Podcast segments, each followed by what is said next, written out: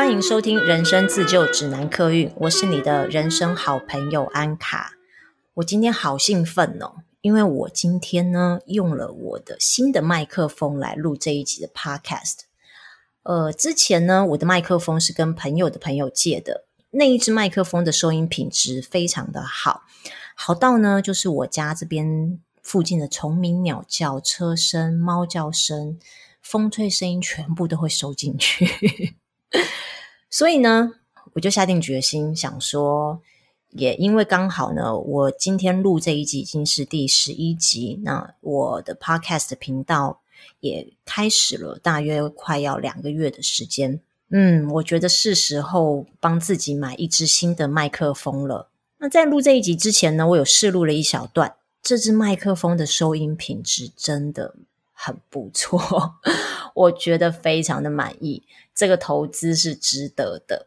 好，进入主题，我今天想要跟大家聊一聊，我是如何从上班族到现在变成是艺人公司。那我今天呢，不会去讲太多技术层面的这个话题，因为我相信坊间有很多的书籍，呃，网络上有很多的文章，很多的部落客，包括 Podcaster 都在教大家。怎么评估自己该不该创业？那你决定要创业之后，你该做什么样子的准备？包括资金啊、技能啊、人脉啊这些，怎么去铺陈？怎么去呃做一个架构？所以我就不分享这些了。工具类的东西，我相信呃大家都可以都可以很容易的取得。那我主要要分享的是呢，这一路上面这个心路历程，你会遇到什么样子的状况？那你该如何排解？我记得我在成立，好，我不要讲我成立公司啦。我记得我在开始脱离上班族之后一年的时间，差不多一年的时间，我有个朋友问我说：“哇，你怎么有勇气创业？”大概停了三秒钟，我想说，其实我不觉得我在创业，我一直都不觉得我在创业。我觉得我只是换了一种生活方式。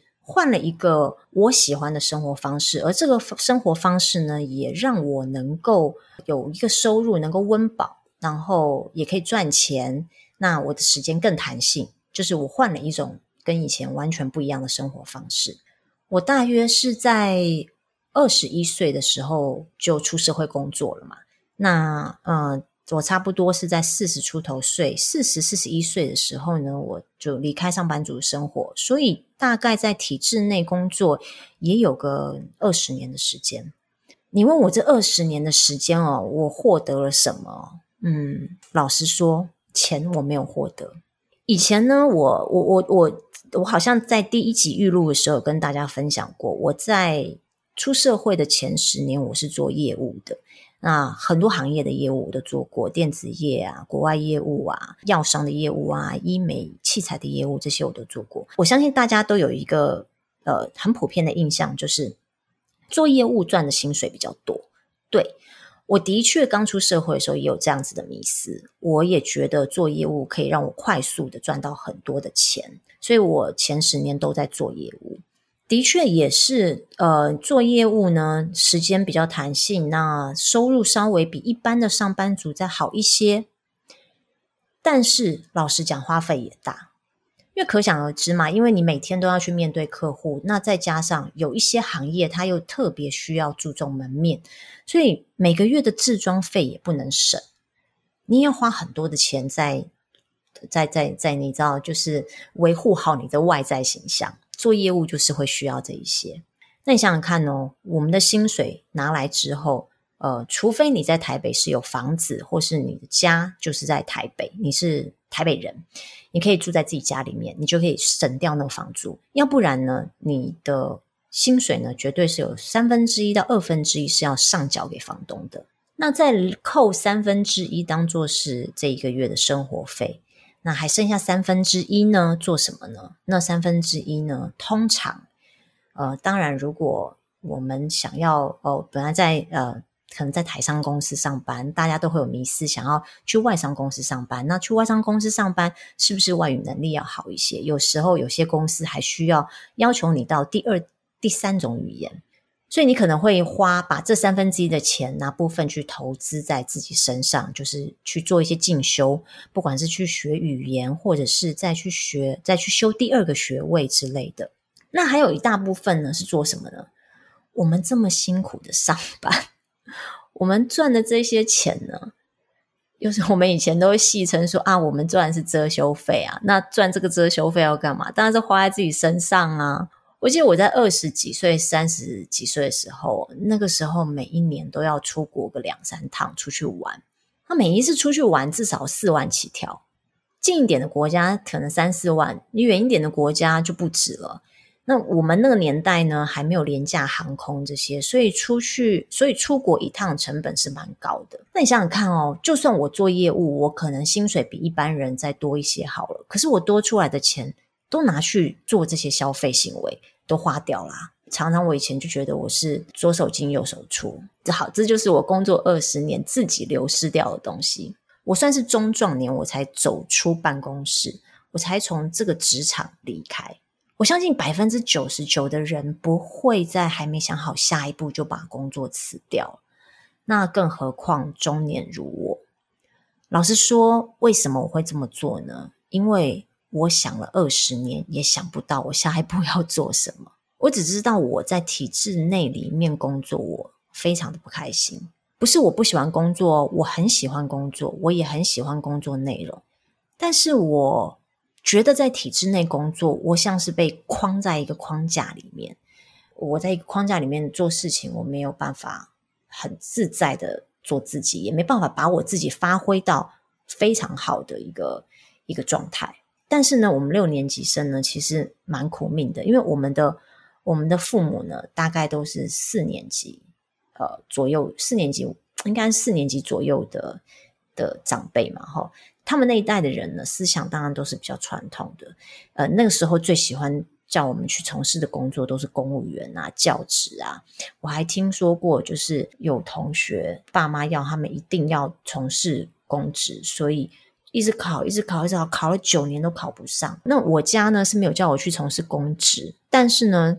因为我爸妈都做业务的，所以他们觉得做业务呢的薪水是丰厚。那但是他们也因为他们那一代可能教育程度也没有很好，所以会希望说在下一代教育程度好一些，能够进入一个大公司里面稳稳定定的在这间大公司里面工作，然后待到退休这样子是最保险。但是在体制内工作，我工作了二十年，我我尝试去适应了二十年，我发现我还是。我还是没有办法去适应这个体制内的生活。我不是在鼓励大家离开体制，我觉得体制是维持人类社会良好秩序，而且它是呃维持运作的一个很根本的要素。有人喜欢体制提供的安全保障，我以前在体制内，所以我也非常的明白，每一个月有一份稳定的收入，那是有多么的安心。尤其是在这两年，我们遇到疫情哦。呃，像我们这样子艺人公司或者是一些中小企业，真的没有大公司做靠山，我们会很羡慕，反而会很羡慕上班族那一份稳定的薪水。那我刚有说，因为我想二十年，我也想不到我下一步做什么。有时候呢，在一些公司里面，我承认我真的是薪水小偷，我都不是真的太认真在工作。我记得我有一份工作。呃，在那间公司大概待了两年的时间。那那间公司其实还蛮弹性的，我们大概十点上班，然后呃七点下班。总而言之，就是你自己做满八小时就好了。公司也没有强制打卡，它是云端打卡的。但是我每天呢，都十一点才上班，然后六点就准时下班。这样也就算了。我还在上班的时间呢，因为我们是可以呃，就用带自己的 notebook 去上班嘛，我还。我还用自己的 notebook 接了很多的外案。我后来仔细回想，我不是不喜欢那一份工作，我只是不喜欢在体制内里面那一些规则规定，然后冗长的一些规范。那我在这二十年当中哦，其实一直都有在想说要创业，要创业，要创业。我曾经想过说啊，我好喜欢，有一阵子我好喜欢帆布包，我好想要去卖帆布包。那因为以前又在。呃，文创百货公司上班，又想说啊，拿来来卖一些文创商品好了。那因为我自己又很喜欢收集手表，有一阵子我又很想要开一个手表店，各式各样的生意我都有想过，都有想过想要去做。但前期呢，我就会做很多的计划评估嘛。那毕竟因为我失败过一次啊，在东区开店的时候，那是那一次不成功，所以在接下来要做这件事的时候，我都会评估再评估，我会做很详尽的一个营运计划书。但到评估到最后阶段的时候，通常都会放弃，这就很有趣啦。但最后呢，我离开上班族生活，竟然是我觉得我没有在创业，我只是换一个 生活方式。我后来发现，创业对我来说，它是一个代名词。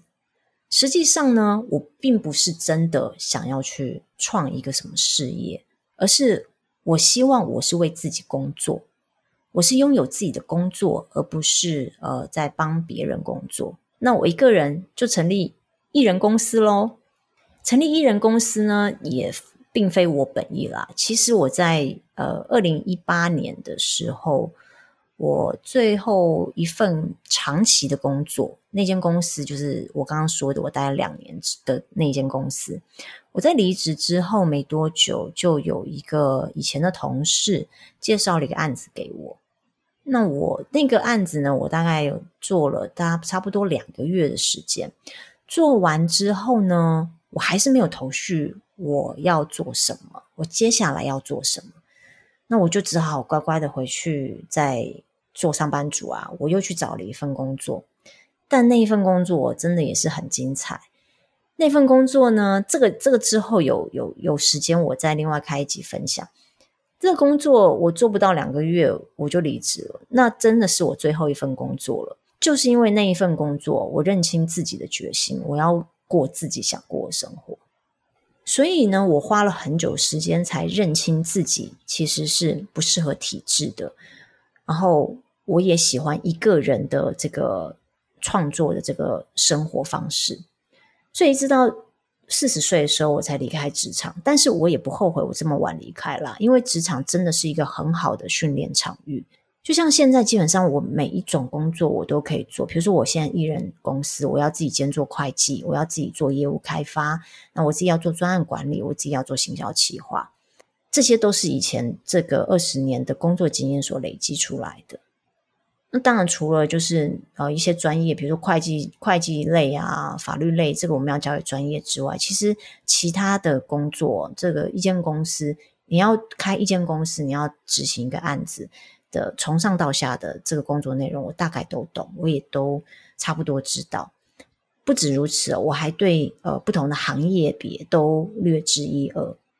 因为过去真的做过太多行业了，所以我觉得，呃，我在四十岁出走是刚刚好，因为我已经有累积了前面的呃工作经验嘛，那社会历练也差不多足够了。呃，四十出头岁其实也还有能，也还有体力可以打拼哦。剩下的就只是看我有没有勇气离开我的舒适圈。那我想过的生活是什么呢？我脑脑子里面就有一些画面，就是我会想到我我的画面是这样子，就是我早上起床之后，阳光洒进来，然后我自己做一一顿很丰盛又健康的早餐。那吃完早餐之后呢，我可能就是陪我的猫玩一下，跟它撒撒娇，让它跟我撒撒娇，然后呢做一下瑜伽，静坐冥想一下。如果再有一点时间呢，就看一下书。这个是我觉得。很理想的生活方式。那想想看哦，我们一天二十四小时，然后扣掉七个小时的时间睡觉，九个小时的时间，八到九个小时的时间工作，剩余的时间。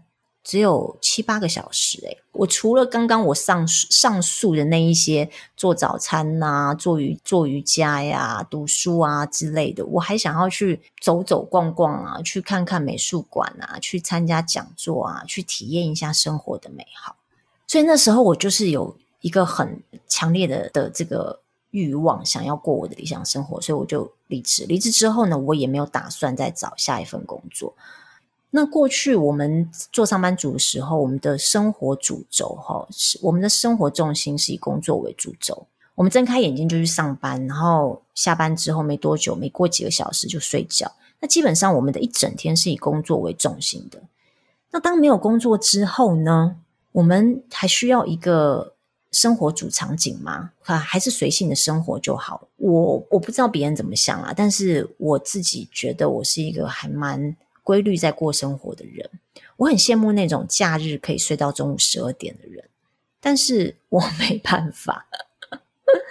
所以，就算成立艺人公司哦，不代表你可以真的这么的随心所欲的生活，反而是没有上班这件事情当做这个生活主场景。一开始的时候，一定会觉得心很慌。你想想看嘛，我们已经习惯了以工作当做我们的生活主场景，将近快要二十年的时间。当你一下子把这个生活主场景抽掉了，也还没有新的生活主场景进来的时候呢，一定会觉得心慌。所以当时呢，我就做了一件事，我就呃在时间上面做了一些安排。我把我想要过的理想生活全部集中在早上做完，就是我一样很规律的七八点就起床哦，比以前做上班族的时候还要早起床哦。然后我就认真的做早餐，然后呃好好的享受我做的一顿丰盛的早餐。做完早餐之后呢，真的就是跟猫玩一玩啊，然后做做瑜伽，看看书。那差不多到中午的时间呢，我就开始，然后我就开始做真的跟工作有关的事情。我做什么呢？呃，我们做行销，其实我我以前的工作内容现在很杂，太多了，我们什么东西都会做。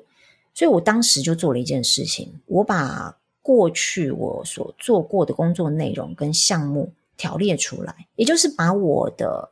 我会做的事情整理成一个作品集，然后呃，我也自己架了一个网站，把我以前做过的事情放大致上分类，然后放入那个网站里，也自己去印了一个名片。那时候都还没有登记公司哦，我就只是做了一些行销的素材出来，然后就把这些素材呢分享给我身边的朋友、以前的同事啊这些的，那请他们给我一些建议，也顺便就是让朋友知道说，诶。我有想要这么做，不知道呃你们的想法，或者是有没有什么机会之类。那很幸运呢，很快的就是我以前工作的某一间公司老板呢，他刚好有一个自己的私人品牌要做。那因为以前跟他一起共事过，所以他很清楚我的工作能力，而我也很清楚他的喜好。很快他就把这个他自己的一个私人的品牌的案子交给我。这个案子呢，差不多做了有半年的时间。我其实很感激我这个前老板，因为当时的我其实真的毫无头绪，我接接下来的这个工作内容会是什么？那因为经历了这一个品牌案之后呢，我慢慢的梳理出我可以做的项目，还有就是我擅长做的项目跟我不擅长做项目，我就把我不擅长做的项目给拿掉了，我就把我擅长做的东西放进去，我就重重新整理了我的网站，然后重新的去。呃，就是整理一份公司简介哦。By the way，那个时候我已经成立公司了。为什么呢？因为呃，就我发包给我的这一个老板呢，他们也是以公司 B to B 的形式嘛，所以我必须去成立一个公司。所以艺人公司是这样来的，并不是我刻意的去成立一个公司说我要做什么事业，而是水到渠成，是时候那件事情来，我就接受。呃，所以在从上班族到艺人公司这个生活上面的变化，是什么呢？就是没有了上班族打卡这个生活主场景。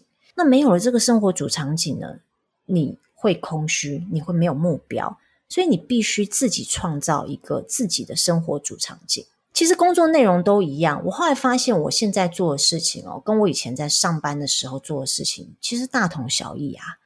呃，它的逻辑都是一样的。我赚到的钱呢，平均分摊下来呢，其实也都差不多。最大差别在哪里呢？就是我们艺人公司赚到的是时间的弹性，我可以不必在公司规定的时间里面，不，在办公室里面被绑死。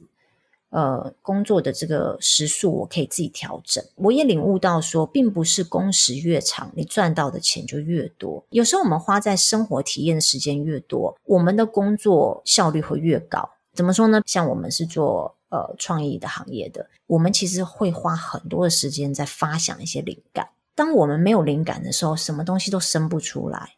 可是如果我们可以花多一点时间在体验生活的话，那灵感很快就会来。那又好比说，我在没有呃上班之后呢，我其实就还蛮规律的在运动，我都固定做瑜伽，我每个礼拜都会做一到两次瑜伽。除了去上课之外，我会自己在家里面做瑜伽。那我花多一点时间在运动健身，然后帮自己煮好的健康营养的食物呢，我就会有更好的体力，在短时间之内有效率的完成工作。但是这个前提是你要创造自己的生活主场景哦。不然就会很容易变成你每天起床以后，你会不知道你的人生目标是什么，你会不知道你今天的 schedule 要做什么事情，会很像行尸走肉一样。那这种日子过久了，呃，你会开始怀疑人生。我在前面的前面的那个心流那一集里面有讲到说，哦，生活如果没有目标的话，你很容易就会开始胡思乱想。你很容易就会自信心低落，会觉得我没有价值，自我价值感会非常的低。所以你一定要创创造一个自己的生活主场景，让你自己的生活是有目标，让你每一天起床是有一个目的的。我在心境上面的变化是什么呢？我觉得以前我们在上班的时候，当然会比较有安全感啊，因为公司就像一把大伞。你依附在大伞下面，很多事情都不用担心。你比如公司有，比如说公司有会计部门，公司有法务部门，你今天要异业合作，你要跟某一个单位签合约，你也不用自己烦恼，你只要你只要请法务部那边提供一个合约过来，你就可以顺利完成这件事。那会计的话也是啊，我们就只要依照会计规定的表格填好，请款，这样就好了。最大最大的这个。好处呢，就是我们不用担心每个月的收入来源，因为上班嘛，你就一定会有那一个固定的收入。还有一个就是呢，我们难免会犯错，在公司行号里面工作的时候哦，你犯错，我觉得嗯，百分之八九十啦，会有上面的人甚至公司出面来帮你擦屁股，因为这个损失不只是你个人的，这个背后的这个公司的损失是更大的。那但是呢，如果是我们艺人公司的话，你一个人就代表公司，所以如果有什么闪失，或者是有什么错误的情况，这不只是自己个人的名誉，也是你自己背负这间公司上面的损失嘛。最直接就是你自己收入的损失，这个是我觉得跟上班族最大的差别啊。那当然，好的那一面就是我真的过了我自己的理想人生。你知道每天哦，有两三个小时可以让你自己完全的沉浸在自己的空间里面哦，那是一个很很好的充电的方式。你这一整天，甚至是对你的人生哦，都会很有帮助。可是，就像我刚刚说的啊，一开始你没有上班的时候，因为你已经习惯了那一个打卡的模式，你起床之后可能会有点不知道你今天要做什么。你就会开始心慌，所以我觉得意志力很重要。我们必须要很清楚知道说，我们不是为了偷懒而不去当上班族，我们是为了要过一个我们的理想生活而舍弃朝九晚五的工作。在一开始还没有找到自己的那个工作模式的时候哦，这段时间会很像中途之家的概念。嗯，你在中途之家，你可以先有点像类似像休息哦，一边的。观看跟等待跟学习你需要的技能，安顿好自己，然后调整好自己的步伐，让自己的心情平稳，然后去观看不同的工作模式，从这个中间去体会跟感受，慢慢的就会有一个比较清楚的逻辑出现。当时呢，我其实也是花了很久时间哈，就是认清自己跟那一些已经计划好要开公司的人的目标是不一样的。他们离职呢，是为了开创自己的事业。那我离职呢，不是为了要开创自己的事业，我离职呢，是为了要获得我理想的生活方式。所以，我们走的路是不同的路。所以，千万不要拿自己去跟别人做比较。我一开始的时候哦，呃，也是没有搞清楚这一点，也没有觉察到自己的这个想法，所以我也很容易去跟别人比较说，哦，那个开公司的朋友。他现在营业额有多少？赚了多少钱啊？或者是呃，那那一位接案的朋友，为什么他拿到的案子都比较好？或者是客户都会找他？真的不要比较，因为每一个人的走的路都不一样，没有一个人是可以去复制另外一个人的道路，因为我们的初心就是不同嘛。我的初心并不是为了创业为目标，我的初心呢是赚钱，为了能够让我过一个理想的生活。所以专心的走在自己的道路上，自己的道路上面有草自己拔。如果你想要自己的道路更宽广，那你要想办法自己拓宽。这就是我在心境上面的变化。那艺人公司呢？当然它有它的利跟弊，这个我会再另外开一集跟大家分享，就是艺人公司是怎么个运作模式。那你要注意什么事情？你要怎么清楚知道自己跟别人的差异化在哪里？你的优势是什么？你的劣势是什么？那这个我们之后再分享喽。所以呢，如果是四十岁才从职场出走，这个是太勇敢还是太天真呢？我觉得都要有诶。如果没有勇敢的话，你走不出去；如果你没有天真的话，你前面就不会有一个梦想跟目标带领你往前面走，跨出那个舒适圈嘛。这就是我今天的分享，希望你们会喜欢。那如果你们喜欢我的频道的话呢，不管你在哪一个平台听到，都请你按下订阅，这样的话你才能在第一时间收到我的呃更新通知。那如果你还喜欢我今天的分享的话呢，请你在 Apple Podcast 里面给我五颗星的评论。非常谢谢你们的收听，我们下次见，拜拜。